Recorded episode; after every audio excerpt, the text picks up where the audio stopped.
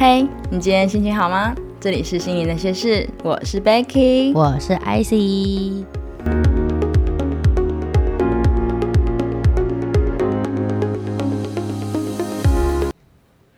艾希，你这礼拜回去了？对，没错。啊，不是，我们播的时候你已经回去了。哦，对，我已经在 你已经在日本了。对，好好哦，我也好想出国。虽然我已经出出国一次澳门了，但是我觉得那个根根本就没有玩到的感觉，因为我被困在那边，心情都没了。最近大家都很爱出国，哎，哇，我好身边好多朋友，疫情一解一一解除，天哪，他们玩了四五个地方了吧？好开心哦！怎么这么多假？都在亚洲吧？对，差不多都在亚洲。哎，对啊，怎么那么多假？这是重点。但我觉得现在出国成本也真的是蛮低的，就真的这样看一看，真的台湾旅游好贵哦。真的，我有三个朋友，他们国庆年假的时候去厦门，你知道，他说他们就是机票，然后吃加住，然后反正就是整趟下来才花一万块台币，哎，一个人？一个人，他们去四天，四天。哦，四天，对。加机票那些，因为他们是坐，他们是坐到金门，然后坐小三通去厦门。对对对对，然后他们就这样子，他们就这样来回，他们才花一万块，好便宜。光到垦丁油钱就就一半去了吧，三四个月回去吧，然后也是假日，嗯，假日你知道民宿就是垦丁大街上面的民宿哦，还不是饭店哦，就要四五千块。甚至有得到六千，几人房啊？你们想说疯了吗？对啊，你们想说疯了吗？民宿应该就是那个什么四人房最大了吧？哦，你就想说疯了？我去澳门跟我妈去一个晚上，我们住几个晚上？两个晚上，两个晚上七千块，哎，那这是人家是五星级饭店哎。气到一个捶胸，棒棒棒，好生动哦！因为你会很生，我会很生气的原因是因为我，因为那是我阿妈家啊，然后那边是观光区，所以你会当然希望就是那边可以热闹一点。哦，当然，就毕竟是自己的家乡，就是希望当地人可以多赚一点。可是觉得跟你们也赚太夸张了吧？对，你这样谁想去啊？对啊，真的。好，反正我觉得，哎，听你这样讲，我也是就觉得，对，因为现在那个旅游成本比较低了，那大家可以试试看啦，就是离开台湾的地方，嗯，然后去感受一下不同的风土民情。可是我有时候会觉得，你反而在外面走一走之后，还是会觉得，嗯，台湾比较好，可能是自己习惯吧，或者是怎么样，可是会珍惜。你现在待在台湾的生活，对，都很便利啦，或者吃的东西很好吃，嗯，很多样化，这样子就转换一下心情，这样子，嗯，因为说转换心情，我最近是的确是也还蛮需要转换心情的。我啦，我自认为啦，就是我讲话我还是会有分寸。我所谓的分寸，是我不会真的就是把人家就是讲到就是无地自容，嗯，或是让人家觉得呃瞬间尴尬，嗯，或者是让人家。讲的就是没办法回我的话，或是让他本人会有被贬低的感觉。讲个很简单的例子，比如说，如果我今天问 IC，你说，哎，IC，我们等一下，如果天气好一点，我们是不是就是要去我们上次说的要去海边走走这样子？嗯，然后你如果回我就说，不然嘞，这个问题有什么好问的吗？对啊，有有什么疑问吗？有有什么不懂的地方吗？然后你就会觉得，呃，我是不是被 IC 觉得我是笨蛋？我是不是问了什么蠢问题？这个感觉就很很奇怪，对不对？好像不是一般会听到的回复的方式。如果我像我刚才丢给你那个题目，就是哎，我们那我们是不是等一下天气好，我们就是要去我们上次说去海边走走啊？你可能就回我说，对啊，那哎，你准备好了吗？我说，哎，你路线看了吗？就开始其他话题嘛，或者就是说 say yes，就这样。对啊。对不对？不会有其他回话。好，然后我所以我就去查说这个到底是什么样的一个回话方式。嗯，然后就是我们今天主题所写的就是反问句。哦，我把它冠上了一个就是蛮搞笑的，就是形容词啊，就是杀伤力超强。嗯，因为我觉得我。自认为我自尊心就是蛮高的，我也需要每天再重新建立我自尊心。但是这样的反问句会很快就把我好不容易建立起来自尊心，就是杀的体无完肤。这种反问句的攻击性真是非常强，很容易伤害别人、得罪别人。嗯，对。然后就像我们刚才就是我们在聊天过程讲的，就是不然嘞，所以嘞。就这种好像就是说白痴吗？你笨蛋吗？就是问的什么问题，就会让发问的人觉得。天啊！我刚才的问题到底是哪里有什么问题吗？我这个问题很蠢吗？我这样的思考是很蠢的吗？我这个问题真的是那么的笨吗？就反而会让发问的人会不敢问问题。嗯，我觉得这种人是不是都比较强势？他会希望透过这样的方式，然后去贬低问问题的这个人。我觉得是这样子，哎，说不定是他的讲话习惯就是这样。嗯。可是真的听的人，可能偶尔也会觉得想起来说，哦，他的个性就是这样。可是听久了，你就会搞不清楚，说，哎，他他现在到底是个性使然，还是他真的是我？就你会搞不清楚。对，真的是这样。像有一些人，你跟他讲说你的感受啊，你的心情啊，或者你们在讨论你们之间的 relationship，就是你们的关系，比如说你想要这样子去调整，然后你希望对方可以给你什么回应，你讲了很多很真诚的东西之后，他只回了你一句，所以嘞，这种人真的是据点王哎。就像我跟艾希你说，艾希，我觉得我们以后我们两个逛街的时候啊，你可以等我一下。你有你想逛的，但我也有我想逛。那我希望你可以就是多陪我逛一下，可能就是在讲一些就是朋友之间真情流露的话这样。可是艾希，如果你回我一句说好，那那所以嘞，就好像说，哎，所以我刚才讲的你都没有听吗？然后或者是我我刚才讲的你都没有要采纳吗？因为这样就好像表现的就是。我没有要听你的想法啊，我一样会逛，我都不理你啊。所以呢，你这样跟我讲，你要我多陪你一点吗？没有啊，我没有要。我每次只要听到所以嘞，如果我很不爽的时候，然后我听到这句话，我就会说没有所以。对你还会知道要回什么，可是我就会宕机，因为他就是，我觉得他们就只是想要据点你，不要让你继续再说下去。有时候可能你讲的这句话。他就觉得这是很正常、很自然的事情，那你还要再问？嗯，但是有时候我们就只是想说，我要跟你确认，因为有时候我认为这是理所当然的，不见得你觉得是理所当然。然后，但是因为我们是习惯性要确认的那种人，所以我们就会再再说一次。对，那对方就会觉得说，啊，我们不是就说好了吗？就是这样啊，那所以嘞，对，所以常常这时候就会造成一些误解，就是。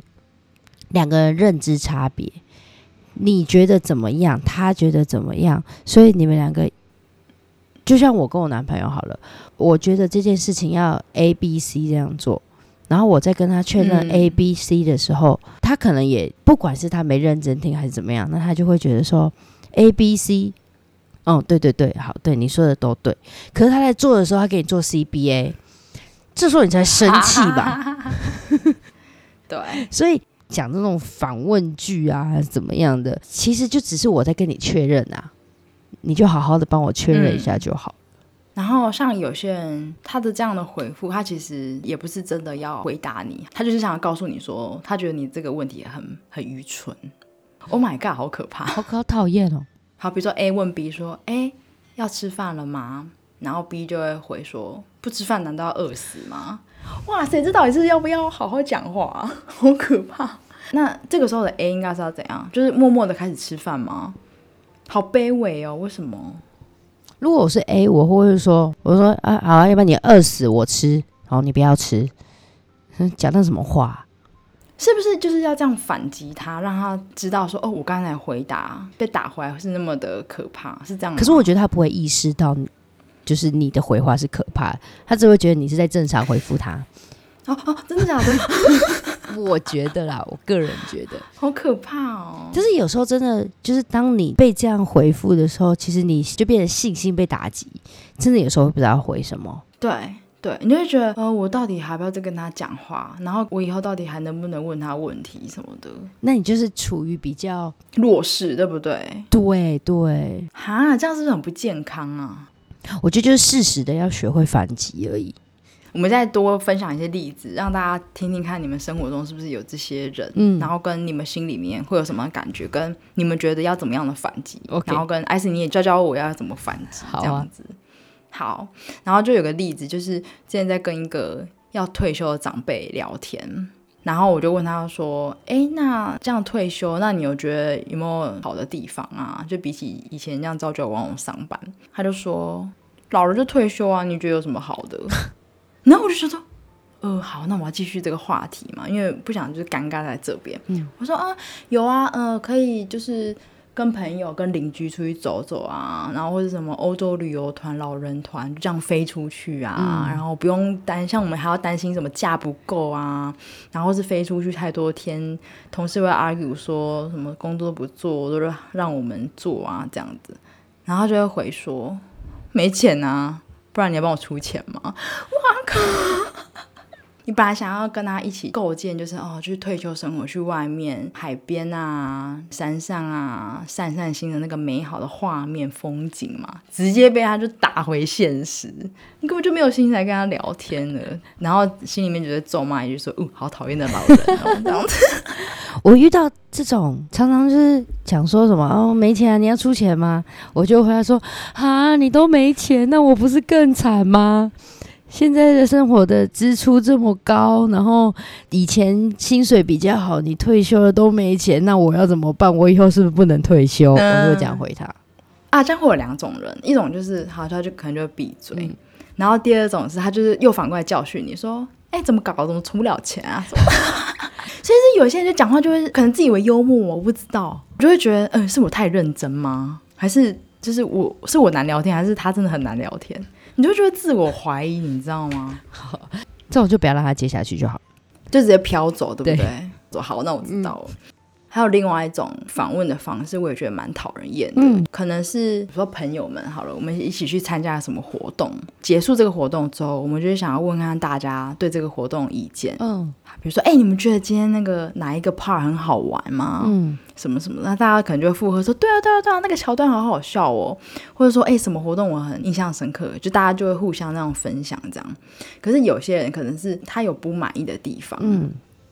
然后他也不愿意直接表达，他可能也不好意思说啊。可是我觉得刚才那个主持人很拉惨的，就他可能也不敢这样说吧，不愿意这样说，他就会用包装成问句的方式问大家，比如说，哎，可是你有没有觉得那个主持人让人家觉得很尴尬？你有没有觉得那个主持人讲话的方式很不优啊？他丢出这个问句的时候，你是不是就会朝着他的问句去想？哦，他很不优，很糟糕，就是好像这种引导你去想他很烂。这种人会问这个问题，他就是想要你顺应着他的问句。就回答他说：“哎，对啊，我也觉得没有很好。”他就可以说：“哦，对啊，所以我跟你讲到底是哪里不好，就是他才好像好像才有那个信心噼里啪啦讲他觉得那个不好的地方。他需要得到人家的支持，然后他才可以顺着那个话继续讲下去。这时候最好的方式就是，如果你没有觉得那个不好，然后你就跟他讲说：不会啊，我觉得他讲的很好啊。大部分就会闭嘴。我身边也有朋友是这样。”就比如说 A，他想要抱怨 B，然后他就会说 B 那件事情怎么这样子？你觉得他这样是不是不好？他讲这句话是不是不好听？那会不会惹人家生气？如果我这时候回说，对啊，我也觉得他讲那这句话很不好啊，让人家很听得很不开心啊，怎么样啊？A 就会开始无限放大，一直说，一直说，一直说。然后如果我说不会啊，我觉得他可能是有什么原因，所以他讲这样子的话。那是，但是我觉得，因为我知道他个性，所以我听听就算了。A 就会不讲下去了，因为你没有百分之百认同他说的不好。对，哇，所以感觉身边还是真的蛮多人会这样。稍微注意一下，你还是会发现有这样的人啊。因为其实很多时候你聊天你只是会瞎附和哦，对。我的意思是说，比如说这个人说什么，说哦，对啊，对啊，对啊，可是你没有意识到说，哦，没，他没有，他是他只是要把你牵引到他设的局 去讲话这样，然后等到他真的在抱怨，真的在讲不好的时候，你可能才会清醒说，哎，等下没有啊，我我觉得他没有那么糟啊，你怎么把他讲的那么糟糕？可是其实是你应声了他，对，你允许他开始噼里啪啦的讲。我今天才知道，原来这个叫反问句。我觉得这个算是一个蛮高端的一个方法，不会让人家觉得说：“哎呦，你怎么这个人都在批评别人？”因为如果他一开始就说：“哎，可是我觉得很烂。”嗯，他会觉得：“呃，你很很有攻击性。”可是这样包装完之后，哎，大家可能会想听你讲什么。但是可能有经验的人就会知道说，哦，他接下来要开始讲了，那我不想让他讲哦，就会开始让他就让他讲一句话闭嘴这样子。那我就在查说，为什么我啦，我会觉得反问句那么的讨厌，对我的杀伤力很强。因为我觉得其实不是我们到底聊了什么，你反问我，不然嘞，所以嘞，不是，我觉得是那个态度的问题。就像艾斯你刚才说的。好像是回答我的人把我贬低，就是把我放在比他低的位置，所以他能够这样跟我讲话。嗯，就好像，嗯，不管我今天说了什么，他都觉得你讲的都是屁，你讲的都是幼稚园等级的话，或者是你讲的话都好无聊哦。嗯，那我其实我的这个不然的所以呢，一直在应付你，所以我觉得一切都是那个态度的问题。对。就你，你反过来想嘛，就是如果你很尊重这个人，你怎么可能会跟他说不然嘞？嗯，对，就是你是不是其实你想要敷衍我，你想要打发我，所以我就会才开始意识到说，哦，我会不舒服的原因是因为我觉得他的态度，然后跟他是把我放在比他低的位置，嗯，应该是我才会那么的不舒服。对对对，像很多人都会说，所以你有听懂吗？就讲话讲讲，你说，哎，所以你有听懂吗？这句话也会蛮常惹恼我。你说什么意思？所以你是觉得以我的智商，或是以我跟你共事那么久以来，你还是觉得我没办法一下就了解这件事情的全貌吗？跟没办法了解要说的话吗？来质疑我的智商吗？可是有些人的确，他只是一个口头禅，说，哎，你有，所以，所以你懂吗？所以，所以你听懂我意思吗？就有些人口头禅会这样子，可是听久了，真的会觉得。这样哪里怪怪的？我觉得语气还是比较重要的，就是你讲这句话的语气，比如说你有听懂吗？你明白了吗？你可能有时候皱个眉什么的，就会让人家觉得攻击性比较强。但是如果说，哎，你有听懂吗？这个东西你确定懂了吼？很多那个做直销啊，做什么的，他需要跟你去解释他的制度，什么时候他就会很和善的跟你说：“哎，那你有听懂吗？哦，这个部分你有明白了吗？还是契约条款什么的？就是你其实表情还有语气，其实就表达了你对于这个人他明不明白、懂不懂的那个感受。哎。我懂你意思啊，比如说有些人的你明白吗？只是他害怕他自己讲的不清楚，然后你没有理解到，那他愿意再讲一次。对。然后有一些人的皱眉头的，所以你们听懂，就是说啊靠，我不用再跟你讲太多啊，反正你好像也听不懂。对。所以真的就是态度跟语气上面有差异，还是就是就同一句反问句，可能就会有不一样的感受。所以在讲这句话的人，你也要自己注意你的表情、跟的语速、跟的语调，对，才不会让人家误会你。因为可能现在听的人也会觉得说，哎，其实我平常也会这样讲话，但是我没有那个意思啊。那你是不是也要自己去反思，说，那你是不是你的语速、语调、表情，让人家会这么直观的去误会你？对你，你不能就是一昧的只是说啊，我就这样讲话，没没有啊，其实没有人要。无条件的去包容你讲的什么话，因为其实每个人都有自己的感受。对。但是如果你在乎你现在正在回话的这个人的感受的话，那你是不是应该要去调整说话方式，让听你回话的这个人不要那么的不舒服？可能这个人他也懂你的一些调调或什么的，但是我觉得人就是互相嘛。对。比如说，艾斯你的口头禅真的很长，就是回我说不然嘞。那如果我我就有一天回答你说，哎，I C，我觉得你这样讲我会有点不舒服。如果你在乎我的话，你是不是就会去调整？对，减啊，不要说都不讲，可是是不是就调整减少讲这个不然类的次数？那或者是是不是你下次再讲不然类的时候，如果你有想到我跟你反馈，就说我不喜欢的时候，你是不是会可以再补充说不然嘞？啊，不是啊，我的意思是说，嗯，对对啊，就是我们已经讲好要去啊，那我们就出发吧。就是你可不可以再多补充？对。我觉得这个多补充会可能会让人家觉得说，OK fine，就是你可能有忘记，但是你有想到我不喜欢，然后你想要呃弥补什么，嗯，然后不要让我真的当下又觉得你又来了，然后又要吵架了，这样子。所以访问也会让我觉得你是在跟我拒绝沟通，嗯，因为就是很像据点你的那种感觉，嗯，对，就是据点我啦，对啊，因为访问的本身就预设了答案。就像我们刚才说的，我们跟朋友出去玩，然后他想要引导我们讲那个主持人很烂很尴尬，你有没有觉得这个主持人让人家觉得很烂？其实他的答案就是在他的问句里面，他觉得他很烂，对不对？所以访问句本身就预设了答案，所以听的人好像就只有接受或者反对这两个选择。那其实好的沟通、好的聊天，其实不是只有 yes or no 而已啊。嗯，然后不是一开始就要让人家去。赞同或者反对你的论点，好像交流不是这个模式吧？对不对？这让我想到我有一个朋友，因为他的反应可能没有那么快，他可能做什么事情，他就先跟我们讨论，那我们可能就会讲出我们论点。他每一次讲话，就是我们给他的论点之后，他就是会说：“哦，不是啊，哦，不是啊，哦，我没有啊，哦，不是这样啊，等等等等等。”我就觉得你太常讲说你不是，你没有，你不要。什么这一类的，我觉得很多时候大家只是给你一个意见，你大家只是处于在一个沟通的状态之下，我们可以说哦好，那我有懂你的意思，那我是觉得我可能想要再来是这样做，那我们是不是可以这样做比较好？怎么样的？这才有达到沟通这件事情，对，而不是这样一昧的说什么哦不是啊，哦是好难聊天哦，然后每次大家在跟他讲话聊天，然后他就突然说不是啊。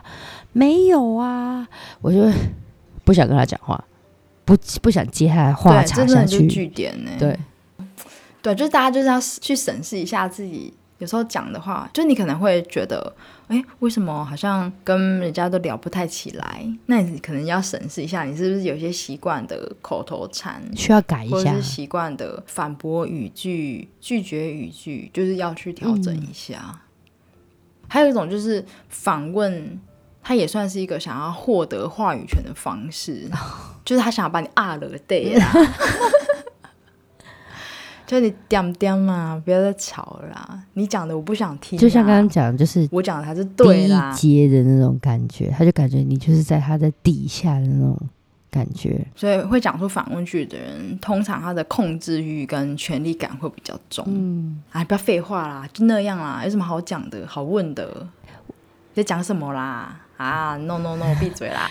我觉得我有时候会是这样子的人诶，但是我会看人。我觉得有时候大家是人，常常会把自己跟不同的人的那种对等关系，你会有一个自己的评分。就像大家会说家庭地位怎么样的，那就变成是说，好像爸爸妈妈一定是在小孩之上，所以爸爸妈妈对小孩讲话就一定是这种访问句，或是这种压制的这种行为。那我们可能，比如说像我对我男朋友，我可能会比较是控制的那一方，或是我是比较强势的那一方，主控，我就会很常讲到这种访问的句子，就是有时候会不太平等啊。那又像今天分享你今天这样讲的时候，我就觉得应该一视同仁，就是不论你今天不论是年纪比较高还是职位比较高，其实人都是一样的。你没有必要说，我一定要很强势的压过你，我一定要有各种的控制欲啊、权力啊，去把你盖过去。说我一定要把你二楼对那种感觉，其实没有必要啦。我们大家都处在一个互相沟通的状态，其实是让人比较舒服的，也可以减少像我们上一集讲的情绪成本，不论是你自己还是对方，都可以减少去消耗这些，那你的心力就会是比较平稳、比较舒服的。因为比如说，我可能只是想要用这个问句来开启我们接下来的对谈，但是你的一句反问，你的一句所以嘞，不然嘞，所以这有什么好问的？就是问这种反问题，真的我就不想聊下去，会接不下去。对我就会觉得说，OK，你就是把我看低，那我觉得我没有被一视同，你说的没有被一视同仁的感觉，我好像没有在跟你同一个水平。那我就是没有想要再跟你聊我接下来想要讲的话，然后我就会闭嘴。可能有一些能量比较低的人，他就会想透过这样的方式，让人家感受好像他是比较高的那一位。嗯嗯，对，好可怕哦！啊，多少都会有这样的人啊，因为人有百百种嘛。所以像我们这样讨论，我们分析了，知道说哦，有些人他会用反问句，他或许是有这样的原因。那我们可能遇到这样的人，我们就懂哦。那我们要不要接下去就看这个人跟我们的关系，还是这个人跟我们的相处之间，我舒不舒服？我若舒服，好，我可以继续跟你聊下去啊。我就把你的话当做是右耳进左耳出这样子，我就听听就好了。那我自己有办法去消化。那如果遇到那种你消化不了的，我们就忍下来。我我是会忍下来，然后就反正过一下就好了，就是很快的去排泄。哦，这样很不健康哎。不，但是我不会闷着，我不会内耗。当然，好的意见我们要采纳啦。那那种不好的意见，或是这种硬要压你一头的这种人，对，我们就就听得出他就是想要压你的。我们知道自己有在成长就好了。哦，小插曲就是我昨天在准备今天这个题材的时候，我就问我妹，我就说：“哎，你身边有没有就是会讲这种话的人？”然后我妹一听，然后就这样皱着眉头看着我说：“我好像不会让我身边有这样的人存在。”嗯，然后她下一句就说：“这种人会有人爱吗？”所以里面很聪明，这是她筛选朋友的方式。哎，她断舍离的很很很快很清楚，就是只要让她有一点觉得 “Oh my God”。她就会把它断的很干净。她懂得让她自己舒服。对她真的一脸就是茫然，就说：“啊，我想不起来我身边会讲这种话的人呢。然后这种人会有人爱吗？”他这样讲，我真的觉得蛮棒的。有有人会爱他们，爱他们的人那个包容力非常之大。我看前面其实也有想到了，就是我觉得很棒的谈天跟相处模式，就是。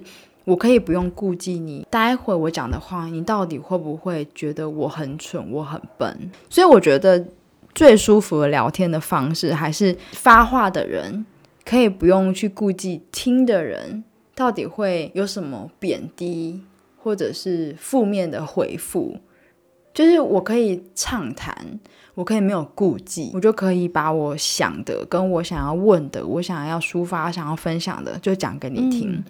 然后觉得回话的人在提问或者回话的时候，也就是保持着正面的回馈，甚至可以保持一点好奇心。哦，对，就我觉得每个人多多少少也可能都会觉得你在问那个什么问题，但是这个好像只能是心里的 OS 啊。我觉得你反而可以多问一句说：“哎，那你为什么会有这样子的疑虑？”好，比如说回到我们刚才那个举例。我们两个可能约好，如果今天天气好，我们要去海边走走。可是明明现在天气就好啦，那我们是不是就要去海边走走？但是为什么我还要问你说，艾希，那是不是等一下我们就是要去海边走走？那你当下你可能听了就想说废话，不然嘞？可是你可能多回问我一句，对啊，啊，可是怎么了嘛？你怎么会有这个疑问？那我是不是我可能就会提出我的疑问，说没有啦，因为我想说，你刚才有讲说你想要去什么老街吃东西，那我觉得其实这个天气好像也蛮适合去那个老街吃的。那其实我们也不一定要去海边，我们也可以调整一下我们的行程，对对不对？那是不是这个又是一个很正向又很棒的一个沟通？可能会让人觉得说，哎，你刚刚有听我讲话，哎，那我们也想一下，说不定我们两个地方都可以去，巴拉巴拉之类，就是这个朝一个很好、很正向的方式的面向去讨论，而不是就停留在说废话，不然嘞，那可能就是心情也都没了。我可能鸡巴一点，我就跟你讲说，我不要去了。对，什么好天气，我不要去，我宁愿躺在家里，我宁愿自己去，也不跟你去。对，就是我觉得好像这也是一种贴心的做法。会想说，哎，可是为什么这个人又会再提出这个疑问？那也像艾斯你刚才说的，我们只是有时候只是想要多 check，对，因为可能某一方心里面可能又有别的想法，那我们也希望说，哎，你可以提出来我们交流，我们也不一定一定要去我们刚才说的海边，可去哪边走走也很棒，就是沟通。然后我觉得这就是多一种贴心吧，就是当那个人又提出一个问句，然后你觉得是啊。这是什么奇怪的问题的时候，你反而可以去多问一句，说为什么你会这样问？你反而可能会多一种交流，或者是得到不一样的感受，对啊，而不是一句不然嘞，然后就把这个可能有机会再往更好的关系的发展，或者是剧情的发展，就是这样把它终止打断，这样子。嗯，对，可能你会觉得很累，看我可不可以不要每次都要反问他为什么会问这个问题？可当然当然可以。但是我觉得真的要减少散发出那种你在讲什么废话的那种态度，对啊，就是我觉得这样应该才是一种比较舒服、比较好的交流。对我来说啦，对我来说，嗯，就是艾斯，你会不会借由今天的主题，又再去回想到说，哦，其实身边真的有蛮多人会这样子来讲话，平常你大概都会怎么样的应对？是像你刚才说的，就是反据点他们吗？还是就反刁他们？还是说你心里面会怎么样去排解？因为真的对我来说，我会好在意，好在意人家这样子反问我，因为我真的好不喜欢那种被贬低的感觉。我身边也是有这样的人讲话。其实看到这个题目，还有看到内容的时候，我就已经觉得说，我脑子里面就已经有浮现，可能某些人他会讲这样子的话。嗯，所以我已经很习惯的会去自己去调节，因为我可能已经早就知道这个人就是这样讲话，所以我听到他在这样说的时候，我就会我就会说，OK，他就只是又在。不管是抱怨，我会觉得自己就是哦，他就他就是这样讲话，那我层级高一点，所以我不跟他计较这一些。对，嗯，其实有时候他，我觉得他们讲这些话，他就是想要贬低你，一方面也是他对自己可能比较没有自信。那其实我们对于自自信心比较足的状态之下，我们就不会去在意他说的这些东西。真的，大家如果听到了人家给你这种反问句啊。如果是不熟的朋友，那你就让他据点，你就知道哦，这个人就像你妹妹一样，这人注定不会成为我的朋友。那如果是你在意的人讲这些话，他是可以接受反面意见的人，我会直接跟他说，我会说你讲这样的话，我不知道怎么接，或是你讲这样的话，我没有办法接你的话以外，就是让我还觉得很不舒服。嗯，啊，如果是真的跟他讲过一次，然后他讲不通，或是他也不接受你的这个论点的话。那下一次他再这样说话，我就不会跟他讲了，我就会让他据点，嗯，或是如果我当下 emoji 不爽，我就会怼回去。我管你是长辈还是什么，我真的有怼过长辈，因为我觉得他的论点跟我的论点实在是差太多。那我好好跟你讲，你又不听，那好，那我就怼回去。我也不在乎我会不会。诶，得罪你还是怎么样？讲实在的，见面一年可能就那么几次，那我觉得凭什么你可以讲出对我而言我不舒服的话，我却不能讲出对你而言你不舒服的话？情感是互相的，所以我会觉得这种来往本来就是大家舒服。那不舒服，凭什么我要忍下来？你你的据点，那你你都可以让我不舒服，我也可以让你不舒服啊，只是要还不要而已。那当然就是看你当下的。感觉啦，那人还是不要太冲动。有时候讲出来的话，哈，是收不回来的，哈。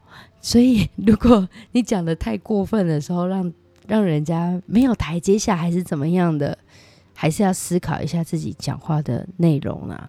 就是你不喜欢人家这样说，那你就也不要这样说就好了。对啊，那真的遇到这样的人，就跟你妹一样，我们学会断舍离。我们学会不要让这种人成为 我们的朋友就好了。他有没有人爱跟我没有关系，找到跟人相处舒适的方式最重要。听完艾 c 这样讲，我该知道怎么做了。我大概会先跟他说我听到你的反问句的感受，然后再如果他如果还是不听的话，那我就换我据点他。没错，然后减少交流这样子。OK，很棒。好，那。希望今天这集也会帮助到很多人，因为我相信很多人都很善良，所以对于听到这样的反问句，其实大家也是都会选择沉默，但是自己就会在里面很不舒服。希望今天的分享也会让大家知道说，哎，大概可以怎么样的回应，嗯，跟心里面可以不要跟这样子的反问句过不去，嗯，好，那我们今天的节目内容就到这边喽。如果你心里有些事情想分享，想找人讨论，但是不知道该对谁说，欢迎寄 mail 到我们的信箱，或是到我们的 IG 私讯我们，跟我们分享你的心情，跟我们分享你的故事。那我们的 mail 跟我们的 IG 的资讯都会放在下面的资讯栏，那期待你的私讯和来信哦。那如果你喜欢我们的频道，也欢迎给我们五星，然后订阅并留下评论。那我们的节目现在可以在 s o n Apple Podcast、KK Bus、Google 播客、Spotify 等等都可以听到我们喽。那我们就每周三晚上九点跟大家不见不散。我是 IC，我是 Becky，我们下周见，拜拜，拜拜。